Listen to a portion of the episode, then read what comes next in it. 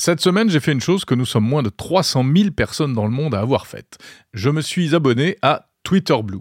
Vous savez, Twitter Blue, le nouveau service payant de Twitter, disponible en France depuis le 3 février 2023, et qui offre en théorie plein de privilèges. Le petit macaron bleu qui certifie que c'est bien vous qui tweetez, que j'avais déjà cela dit, mettre un NFT en image de profil, des tweets plus visibles aux yeux des autres, 50% de publicité en moins, la possibilité de poster des vidéos plus longues et en haute définition, et surtout la possibilité de corriger un tweet. On a 30 minutes après l'avoir envoyé pour le modifier 5 fois au maximum. Alors bon, soyons clairs, certains de ces privilèges sont un peu bidons. En plus, c'est cher, trop cher, entre 9,60€ et 11 euros par mois selon que l'on s'abonne via l'appli mobile ou sur le web, ce qui fait environ 100 euros par an si on prend un abonnement annuel.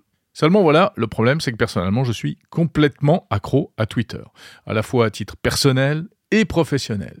Et il fallait que je teste ce service sur lequel je lorgne depuis qu'il a été lancé aux États-Unis. J'avais envie en fait de tester Twitter Blue principalement pour une raison, c'est la possibilité d'éditer des tweets. Le nombre de messages que j'ai pu envoyer avec une faute ou avec un mot à la place d'un autre qui peuvent créer des problèmes sans pouvoir rien effacer et en étant obligé à chaque fois de recommencer, j'en avais assez, j'avais envie de reprendre le pouvoir sur mes publications.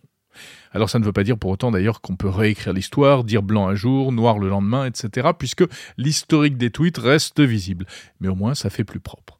Au-delà de mon cas personnel, ce qui est intéressant dans cette histoire, c'est d'observer les réactions très vives qu'a pu provoquer l'arrivée du payant sur Twitter en France. Beaucoup ont annoncé haut et fort sur Twitter qu'ils n'avaient pas l'intention de payer quoi que ce soit. Et ça a même pris en fait un peu l'allure d'un vote pro ou anti Elon Musk. Musk qui suscite autant d'admiration que d'indignation, et encore plus depuis ces derniers mois avec son attitude lorsqu'il a repris Twitter, ses prises de position diverses et variées. Bref, beaucoup de personnes ne veulent pas donner un centime à ce monsieur Musk. Alors personnellement, j'aurais tendance à penser qu'il faut faire euh, la part des choses entre l'homme et la plateforme, comme dirait l'autre. Payer Twitter, ça ne veut pas dire remplir les poches d'Elon Musk. En tout cas, pas seulement. C'est aussi et surtout contribuer à faire vivre ce réseau social qui existe gratuitement depuis 17 ans et dont on a le plus grand mal à se passer, même si on peut lui reprocher beaucoup de choses. Le mouvement de rejet face aux payants rappelle un peu les réactions quand il a fallu commencer à payer pour la musique. Ah oui, c'est sûr que c'était plus cher que gratuit, mais c'était aussi pour une meilleure qualité de service et on s'y est tous habitués. Aujourd'hui, les avantages fournis par Twitter Blue peuvent sembler peu intéressants, surtout si on a une utilisation strictement personnelle et amateur hein, euh, du réseau social, mais on peut penser que ça va s'améliorer. Un peu comme l'abonnement Amazon Premium, souscrit la plupart du temps au départ pour avoir la livraison gratuite, et qui, euh, au fil des mois et des années, s'est enrichi de tas de services, et notamment euh, la vidéo à la demande.